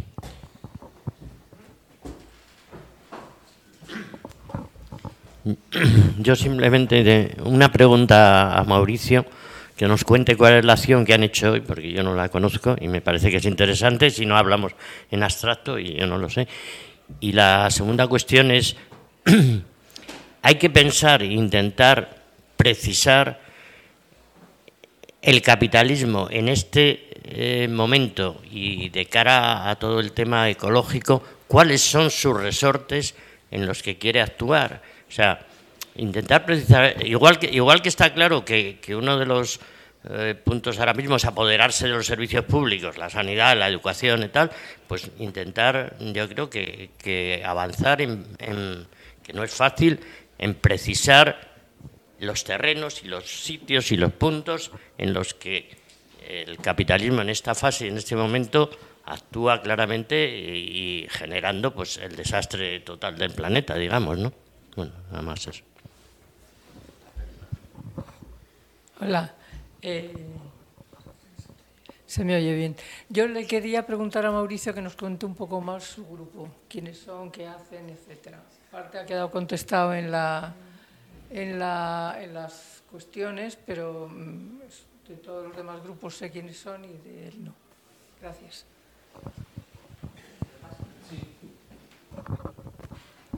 Bueno, yo quería hacer una reflexión un poco, un poco incómoda, pero que me parece necesaria, un poco porque de verdad que es una pregunta que a mí me genera mucha inquietud. A ver, yo mi sensibilidad es la vuestra y yo me siento muy cercana a los planteamientos de Mauricio. Para mí la casa está ardiendo. Lo que ocurre es que el 90% de las personas que conozco no piensan así y no van a pensar así. Pero tampoco me parece realista pensar que voy a apagar el fuego sin esas personas. Es decir, creo que necesito que exista un líder ecologista de derechas. Suena tan duro como eso, pero es así. Porque si no, me parece realista pensar que vamos a salir de esta. O, lo pongo en otra manera. Si el 90% de las personas que son mis afectos en mi vida no se sienten en la misma situación que yo, porque tienen opciones políticas distintas, porque no, están, no viven que estamos en una emergencia tal cual. Mucha gente como yo lo que opta al final es irse a la deriva con ellos, porque no puedes hacer una ruptura ecologista, un planteamiento de lucha radical, cuando los que están en tu vida y son los que tú quieres no lo entienden para nada. Entonces me parece que esta es una cuestión muy relevante en lo que podamos hacer para lo porque yo desde el análisis yo creo que muchas de las cosas que hablamos son procesos que requieren su tiempo, pero yo vivo en la emergencia y en la emergencia no pregunto a nadie qué piensa en determinados aspectos, sino cómo salvamos este lugar. Sí.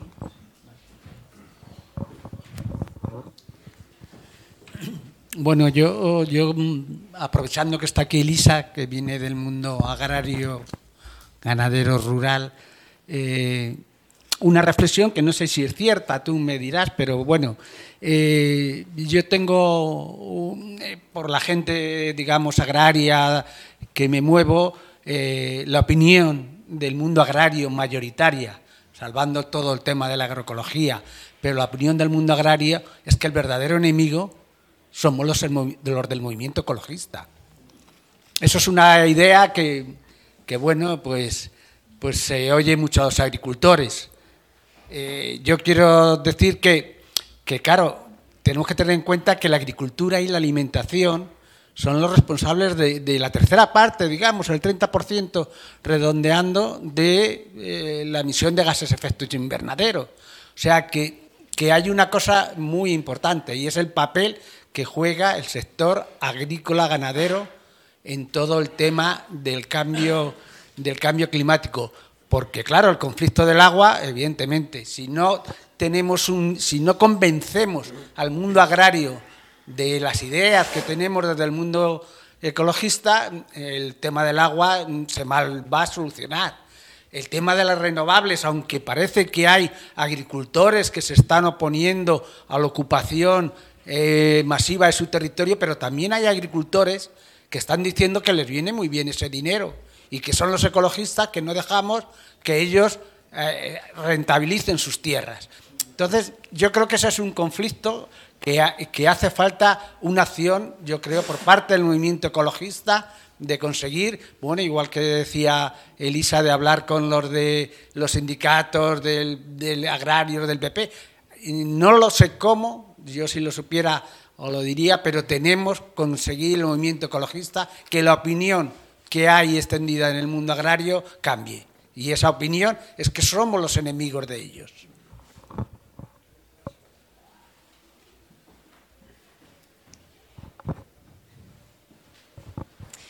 Eh, pues yo tenía una pregunta, creo que sobre todo para Elisa, porque ha sido la que lo ha comentado más.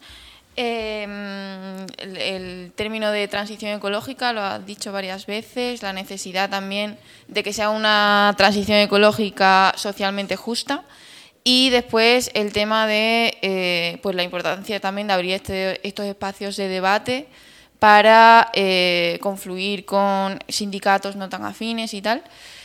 Pero a mí me gusta siempre eh, poner todas las cartas sobre la, mesa y dejar los conceptos muy claros. Entonces, la pregunta es, ¿realmente creéis a cada uno de, los colectivos y organizaciones que hay sobre la mesa que eh, es posible y tiene sentido hacer una transición ecológica dentro del capitalismo? Porque creo que hay ciertas líneas rojas a la hora también de, debatir y en estos espacios de debate con otras organizaciones, eh, en vistas a la emergencia climática que tenemos encima y siendo realistas con que realmente tenga sentido una transición ecológica dentro de un sistema que es el que nos está matando. Yo traigo tres preguntillas así un poco a la mesa en general, creo, porque son temas que han hablado un poco todas. Y lo tengo como clasificado en, eso, en tres puntos. Por un lado hablábamos del ejemplo francés, ¿no? que, yo estoy viviendo en Francia y he estado participando precisamente con Le Supplement de la Terre y con otros grupos. Eh, yo creo que eso a mí me, me, llama mucho porque se ha hablado en la mesa de, por ejemplo, al mismo tiempo ¿no? de, que hablábamos de esto, de qué pasaría si no tuviéramos a, gente haciendo incidencia política ¿no? en la PAC o este tipo de cosas. Mm, pocos escenarios realmente tenemos los que estemos más jodidas. El IPCC contempla que tenemos siete años para reducir las emisiones a nivel global a la mitad y, no hay ninguna intención ¿eh? de hacer eso. O sea, las que, las que tenemos intención de hacer eso estamos aquí. Entonces, eh, creo que precisamente el ejemplo francés funciona porque han comprendido que, que ningún político ni ninguna corporación va a ayudarnos a hacer eso porque va en contra de sus intereses como clase. Y, lo que han hecho ha sido un currazo de 10 o 15 años desde la COP en París en ir a por todos los puñeteros pueblos de Francia explicando eso. Y que tenemos que adaptarnos y que tenemos que mitigar el impacto, que no adaptarnos a la crisis climática, que tenemos que hablar de mitigar un poco el impacto, porque adaptarnos prácticamente también está descartado. Entonces, como que yo tengo esa, esa consideración, me gustaría saber ¿no? el análisis que se hace desde esa perspectiva. Eh, quizás consideréis que es muy pesimista, pero creo que es bastante realista. Eh, en un poco la misma línea, ¿no? Eh, hablábamos de, la desobediencia civil, ¿no? que ahora pues, prácticamente a mí me han llamado terrorista en la televisión, en prime time, porque este señor se pegó un cuadro. ¿vale? entonces, hablábamos de que tenemos un pie dentro del ecofascismo. Eh, un pie y, dos y estamos chapoteando si es que alguna vez salimos del fascismo realmente. ¿no? Es verdad que hubo un, tiempo en el que hubo una cierta libertad, pero estamos otra vez como, como cerdos en el lodo, venga a chapotear y, realmente yo me pregunto hasta qué punto ¿no? realmente podemos esperar a que, a, que, a que las próximas elecciones las gane Vox y el PP y la reforma del Código Penal, que ya es bastante punitiva para los movimientos sociales, sea todavía peor. ¿Vamos a esperar eso? Yo personalmente no tengo tiempo para eso. Y, luego, eh, por último, y perdón que me estoy extendiendo quizá demasiado, hablábamos también de, conflictos ¿no? entre, pues eso, entre la explotación del territorio, ¿no? como por ejemplo con el tema de las macroeólicas y, todo esto, o, los, postulados desde la conservación versus la ganadería extensiva, las problemáticas en los sindicatos, ¿no? pues, por ejemplo el sector del automóvil y todo esto. Yo ahí personalmente no veo un conflicto realmente. Eh, veo un conflicto de intereses inmediatos, pero en, último, en última instancia lo que veo es un conflicto entre dos formas de entender el mundo. Una forma de entender el mundo utilitarista, que considera que el mundo está para nosotras y para utilizarlo, y para matar gorrinos y fabricar automóviles y con esto vivir, que puedo entender la necesidad inmediata, ojo, que no, ¿vale? que no estoy diciendo que no sea lógico que un trabajador no quiera perder el trabajo, pero eh, eso está en justaposición con una visión de supervivencia, que es la de entender que formamos parte de un ecosistema global y que, lo siento amigo, vamos a tener que buscar herramientas para que tú no tengas que trabajar para la Ford. Seguro que no es tan malo, luego, ¿sabes? Que seguro que incluso podemos encontrar formas en las que vivamos mejor. Y en ese sentido a mí me parece importante recalcar la, la importancia de la desobediencia. No podemos, yo creo que no podemos seguir esperando a que la institución nos dé una herramienta. Tenemos que generar espacio, mm, viviendas ocupadas, robar, eh, saltarnos la legalidad vigente para cubrir nuestras necesidades y que eso sea lo primordial. Expropiar fábricas. Creo que hay un gran elenco de herramientas que tenemos a nuestra disposición, la clase trabajadora, para poder mejorar nuestra vida al mismo tiempo que intentamos capear un poco el temporal de la crisis climática. Entonces sí que me parece importante esa reflexión de la necesidad de, dejar de romper ese esquema marco que nos imponen y buscarnos alternativas realmente. Vale, muchas gracias. No hay. ¿Esta vez? Vale, dale, dale. Eh, yo quiero preguntar a Elisa también un término que has dicho al principio, que como que se me ha quedado todo el rato en la cabeza dándole vueltas, que es lo de neorural. Eh, lo primero, como qué significaba a nivel general y luego qué significaba más individualmente para ti. Porque como persona que vive en un entorno muy cercano a lo rural y con una ascendencia de, de gente que sí que ha trabajado mucho en el PRAU y con las vacas y un entorno 100% rural, como que igual suena a cierta apropiación de pertenencia a un territorio y de una movilización social, de, una cultura social, de un territorio concreto que no se da en otros sitios. Sin más. Y en absoluto va mal así. Bueno, yo un poco por curiosidad, porque es verdad que a los compas de Futuro Vegetal como que no les he escuchado mucho antes, entonces a mí me parece que hay como una confusión eh, entre táctica y estrategia, ¿no? Eh, la desobediencia civil y, bueno, y en general eh, la acción directa es una táctica maravillosa, crea conciencia, tenéis razón, pero no es una estrategia.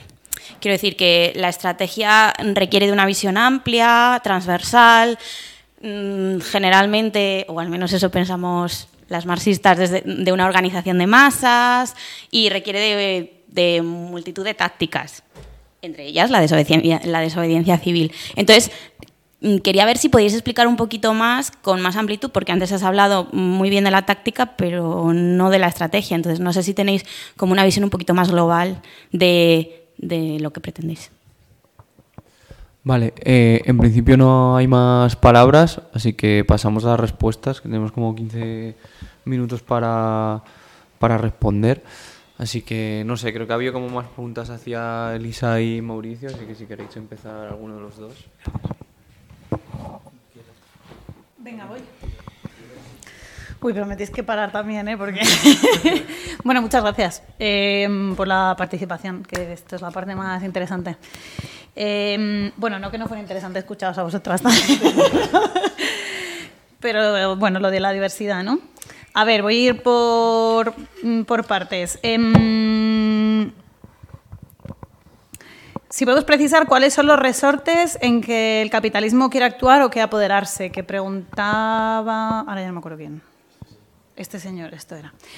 Bueno, yo creo que los comunes, ¿no? O sea, todos los bienes que han estado más distantes de los mercados, de la mercantilización y la monetización, son aquellos que efectivamente se han quedado quizás un poco más en los márgenes de las lógicas capitalistas y de, y de mercado y que entonces son territorios efectivamente por apropiarse por parte de del capitalismo y de las lógicas eh, economicistas. Y ahí efectivamente tú decías los servicios públicos, pero bueno, están también los bienes naturales, ¿no? O sea, nos estamos viendo muy a lo bestia en Andalucía con el agua, y tampoco es una cosa nueva, o con el territorio, eh, pues oligopolio eh, energético. Yo creo que los comunes, pero lo vemos también con los cuidados, ¿no? Y con la mercantilización o los intentos de mercantilización de los cuidados. O sea, que, creo que son los comunes eh, lo, que está, lo que estamos defendiendo. Em, eh, vale, luego me parece muy interesante. A mí es que la palabra ecofascismo lleva rondándome todo el, todo el tiempo la cabeza, ¿no? Claro, cuando tú decías, creo que necesitamos que exista un líder ecologista de derechas, ¿no? o cómo, cómo, atraemos a las masas, a esa gente que tenemos alrededor, que está en nuestra familia, en nuestra mesa de Navidad, ¿no? de, de la cena, y, y, a la que no conseguimos del todo hacerle ver esa emergencia. ¿no? Pues yo creo que estamos en un momento crítico cuando hay tantas de nosotras, y digo de nosotras, que, que, empiezan a pensar que efectivamente el golpe en la mesa y a tomar por culo todo y las estrategias fascistas a lo mejor son lo que necesitamos. A mí eso me da muchísimo miedo. Y, en, y esto, efectivamente, como tú dices, es difícil de decir, ¿eh? Y creo que son debates que tenemos que tener. Tampoco es nuevo, ¿eh? O sea, el ojo que el ecofascismo se viene es algo que compañeros de Ecologistas en Acción llevan al menos 10 años diciendo. Y pienso en Jorge Richman, en Luis González Reyes, en, Ramón Fernández Durán, en Yayo, en Marta. Eh, esto sabíamos que iba a pasar. El decir, bueno, es que si la gente no se entera porque la gente es tonta, tomar por culo. Vamos a dar un golpe en la mesa, efectivamente, y se la vamos a explicar o no se lo vamos a explicar, directamente vamos a dar el golpe en la mesa. A mí eso me da mucho miedo. Creo que realmente eh, ningún fascismo ni es legítimo, ni es deseable, ni puede ser justo. Entonces no creo que vayamos bien así. Y no quiere decir que no demos golpes en la mesa. Creo que, que, so, que somos capaces y podemos y hay que dar golpes en la mesa. Ahora, mmm, me da mucho miedo y creo que hay que tener cuidado con, con el ecofascismo y lo tenemos ya, ¿eh? O sea, el, el, primer programa que presentó Vox a las elecciones, a las primeras elecciones a las que se presentó, hablaba de soberanía alimentaria y de soberanía energética, que está cooptando el discurso y no solo los términos, ¿eh? Es que en el discurso lo que están diciendo es la comida de España para los españoles, la energía de España para los españoles. Y entonces aquí, cuando pensamos en que de todas maneras la lucha es inter internacionalista, que el planeta es uno, que la salud planetaria es una, esto lo hemos vivido un poquito con la pandemia, ¿no? Bueno, entonces, ¿cómo, cómo lidiamos con esto, no? Sí. Sobre esto que, que estabas comentando ahora, ¿no? Yo creo que... Uy, las políticas migratorias, ¿no? Eh, es algo que nadie, nadie asocia con el cambio climático, con el ecologismo y es que es el claro ejemplo del ecofascismo, ¿no? O sea, quiero decir que refugiados climáticos son absolutamente eh, todas las personas que, que llegan, ¿no? Eh, y fíjate qué políticas migratorias tenemos, ¿no? O sea, cuántos naufragios hay a diario, a diario, completamente invisibilizados. O sea, que creo que ya, más que eso, más ecofascismo que eso. Perdón por la interrupción. No, no, totalmente. Gracias, María. Sí, sí. Luego eh, comentaba por ahí también alguien sobre bueno, la opinión mayoritaria ¿no? de agricultores, que el problema somos los ecologistas. Bueno, claro, ese es un discurso que, que está muy extendido. Ahora, yo creo que lo mismo, ¿eh? creo que es interesante pensar, igual que con el caso de Francia, que ahora llegaré, en por qué, ¿no? Bueno, es que aquí ha habido una revolución, bueno, aquí no, en todo el planeta también una revolución verde, que ha llevado de la mano muchas cosas, no voy a parar a entrar en detalles, pero una de ellas es la aniquilación cultural del campesinado es la destrucción de la identidad campesina, de las maneras de hacer, de las prácticas. ¿Por qué? Porque eran extremadamente poderosas, están extremadamente bien acopladas al territorio y fuera de las lógicas de mercado, con lo cual, enemigo público número uno. Ante eso, eso ha conllevado, pues eso, el ninguneo, el aniquilamiento y, y el abandono. Entonces hemos dejado un vacío. ¿Qué, ¿Qué, qué, pasa ahora con toda esa gente? Que esa gente, evidentemente, está decepcionada, frustrada, enfadada. Encima ha comprado en gran medida el paquete ¿no? tecno-optimista y ahora está vendida. Ahora está vendida con hipotecas, ahora está vendida con sistemas agrícolas que ya no funcionan en el contexto climático que tenemos. Y entonces necesita soluciones. ¿Y quién le está dando esas soluciones? Vox, con su soberanía alimentaria y la agroindustria con, con tecnologías, con supuestas promesas tecnológicas que no existen. Pero claro, es que, es que los espacios ideológicos se ocupan o se desocupan y lo que hemos hecho ha sido abandonar desde la izquierda también en gran medida eh, ese movimiento, porque la izquierda, en, eh, y, bueno, ido en gran medida porque no sería justo decir que solo sucedió eso. Tenemos el Sindicato de Obreros Andaluz de Trabajadores, el Sindicato de Obreros del Campo, el SAT, tenemos el Sindicato Labrego Galego, o sea, hay movimientos y ha habido movimientos rurales que han trabajado en ese espacio, pero en general ha habido un abandono grande y un ninguneo grande. Y claro, pues ese espacio ahora alguien lo ocupa, igual, pues lo ocupa el enemigo. Eh, y Vale, pasando a lo de la transición ecológica justa, ¿cre cre ¿creemos que es posible hacerla dentro del capitalismo? Pues diría que, que, no y que ojalá que sí.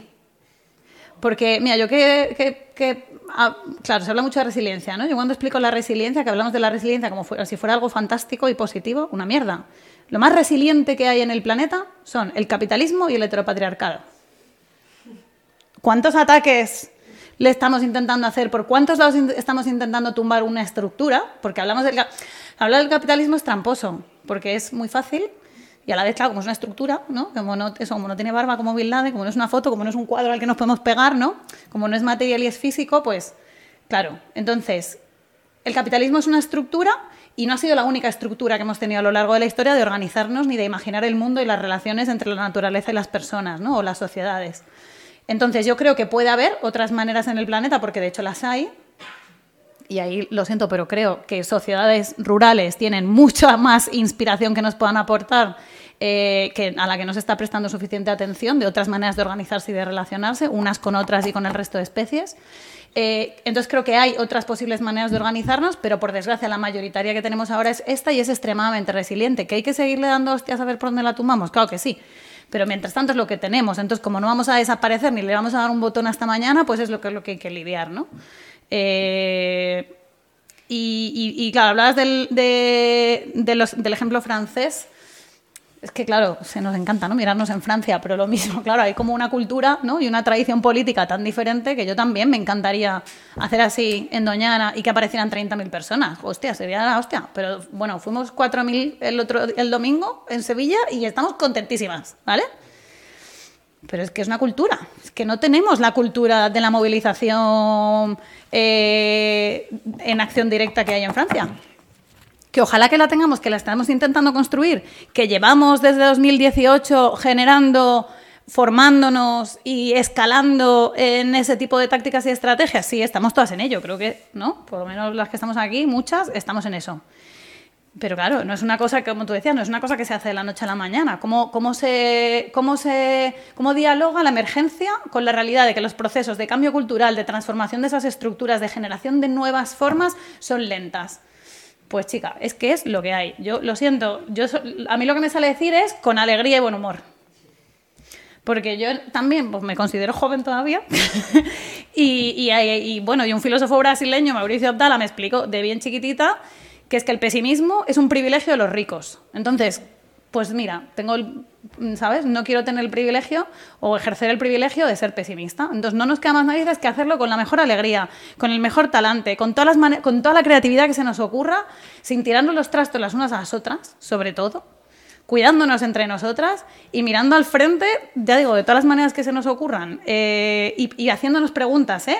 y teniendo debates y también midiendo las energías, midiendo cuánta energía necesitamos para mirarnos hacia adentro y para hacernos estas preguntas y, contestarnos unas a otras y cuánta energía ponemos efectivamente en organizar la próxima mani o, lo siguiente que toque. Y ya. Sí. Eh, sí eh, se me había olvidado una cosita antes. Os paso, Guille, si me puedes echar una mano con eso. Os paso la hojita de Viento Sur para recibir info sobre los foros y tal. La van a ir pasando por ahí, ¿vale? Eh, que me había una pregunta súper concreta. Venga, dale, dale. Perdona, perdona, lo siento. 30 segundos. Venga, eh, bueno, me... Sí, sí, ahora, le pasamos la palabra. Eh, bueno, me posiciono como neorural porque para mí es un acto feminista también el de posicionarme subjetivamente desde donde hablo y por eso lo hago. Y para mí, mi, mi situación de neorural es yo me he criado en una ciudad, en una familia de origen bastante urbano, pero desde que me emancipé me he ido a vivir al rural y desde entonces he vivido mm, más o menos en, temporadas en esos contextos intentando arraigarme y de hecho ahora en el lugar en el que estoy pues llevo participando desde hace ocho años en procesos locales de transformación social y ambiental y, no creo que sea una apropiación y de hecho de esto he de decir que he aprendido mucho de los andaluces y las andaluzas que consideran andaluz y andaluza cualquiera que pase por ahí y se quiera sentir andaluz. Y, el rural, en parte, también es así. Yo seré forastera toda la vida en mi pueblo y mis hijas y mis nietas seguirán siendo forestales, pero rurales, o sea, forestales, forasteras. pero, pero, pero rurales, rurales quien se quiera sentir o no sentir. A mí me parece más honesto definirme como neorural porque mis raíces son otras. Vale, tenemos cinco minutos, o sea, rápido, rápido, que tenemos que cerrar, ¿vale? Vale, pues nada, voy a responder un poco a alguna, así en general, ¿vale? Que me habéis preguntado un poco qué es Futuro Vegetal. Pues Futuro Vegetal es un colectivo de acción directa no violenta, ¿vale? Que surge este mismo año, ¿no? O sea, bueno, eh, o sea, te- tenemos un año y, y- y muy poquito y que básicamente nos hemos dedicado a lo que he dicho antes, a la disrupción no violenta, ¿no? Y, y estamos en un proceso de escalada, ¿no? De, de- de- cada vez hacemos más disrupción, cada vez vamos a... mm, se, nos, se nos nota, se- se- los hacemos notar, las campañas que hacemos cada vez son más, son más largas, ¿no? Son más intensas y el objetivo es... eh, bueno, tenemos una, una demanda que es una demanda eh, que se la hacemos al gobierno, pero como no sabemos que, o sea, sabemos que no van a mover, que, que- no van a mover un dedo por, por hacerla, eh, hacerla efectiva, pues al menos nos sirve para mm, mm, para actuar, ¿no? Y también para hacerla efectiva. Y la demanda es que se, que se eliminen las subvenciones a la ganadería y que ese dinero se destine a la a, como a una, a una transición de sistema alimentario eh, basado en, vegetales y en agricultura ecológica, básicamente, que, que- nos alimentemos de, vegetales eh, y, que todo el mundo tenga acceso a, a agricultura ecológica. ¿no?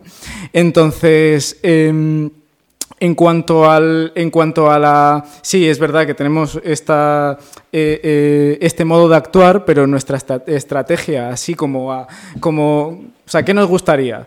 Pues nos gustaría eh, mm, también algún tipo de, de, mm, de- de- de- que, de que seamos capaces de incidir ¿no? Di- directamente. O sea, que si queremos que, si, que, que si lo que nos molesta es el pozo y lo que nos molesta es Campo Frío, pues eh, ir allí y hacerles quebrar. ¿Vale? Eso es nuestro objetivo. Eh, intentar intentar eh, bloquear, blo- bloquearle su, blo- bloquear su negocio. ¿no? Intentar, eh, claro, a partir de, de- distintas, de, distintas tácticas, ¿no? De, sabotaje, de bloqueo, de, de, boicot, de muchas, de muchas maneras, intentar eh, joderles el negocio. ¿Vale? O sea, es como acción directa eh, a esta escala y a, y a una escala y a una escala más amplia. Y que en ese proceso, ¿no? Que podamos eh, eh, gestionar todas estas movidas, ¿no? O sea, que, que- que las acciones sean disruptivas y que cada vez sean más masivas, de, de modo que, que, en ese proceso de cómo hacemos esas acciones y de qué, qué nos planteamos como un objetivo, pues sea un proceso de aprendizaje de decirnos la verdad, de decirnos que esta situación es así de grave y que tenemos que ir, que no va a venir, que no va a venir nadie a salvarnos, no va a venir Pedro Sánchez a, a- a- a decir sí, venga, tienes razón, vamos a quitarle las subvenciones. No, sino decir, va- vale, lo que queremos, lo, lo que nos está jodiendo es esta, es esta industria. Pues ¿qué tenemos que, qué- qué tenemos que hacer? Pues organizarnos aquí, esta gente que estamos aquí, podríamos organizarnos, irnos al, matadero más importante de, de- España y, y bloquearlo hasta que quiebre. O sea, hasta que. Entonces, eh, eh, estos, son, estos son modelos, ¿no? De, eh, que a lo mejor nos parece como súper idealista y súper y súper lejano, pues lo que está haciendo otra gente, en, eh, por, ejemplo, los sublevamientos de la, Tierra, eh, eh, digamos, se, enfrentan al, mm, al sistema agrotóxico. Y, y un poco su, su idea es masividad y vamos a, a- a- a- por eso, ¿no? Vamos a por esas, vamos a por esas industrias. Y entonces, bueno, eso es un poco, eso es un poco en lo que. Ah, la acción de hoy. Vale, pues hoy lo que hemos hecho ha sido en coalición con otros grupos, ¿no? Eh, también de desobediencia civil, de acción directa, etcétera. Y lo que hemos hecho ha sido fastidiarles una, una reunión que tenía, que tenía la Teresa, Teresa Rivera, ¿no? La, la, eh, la ministra de Transición Ecológica, y que se juntaba con, con- toda la, con, toda la plana mediática, ¿no? Y que se estaban dando premios unos a otros, de lo bien que lo habían hecho, y todo patrocinado por Iberdrola, patrocinado por Repsol, patrocinado por todos estos, ¿no? O sea, y, Vicente Vallés, toda esta gente estaba, eh, estaba ahí presente, pues les hemos jodido un poco la fiesta, ¿vale? Que yo creo que es que hay que hacer cosas de esas y- y muchas otras, pero en particular habría que hacer esa. Vale, no sé si cerramos allí.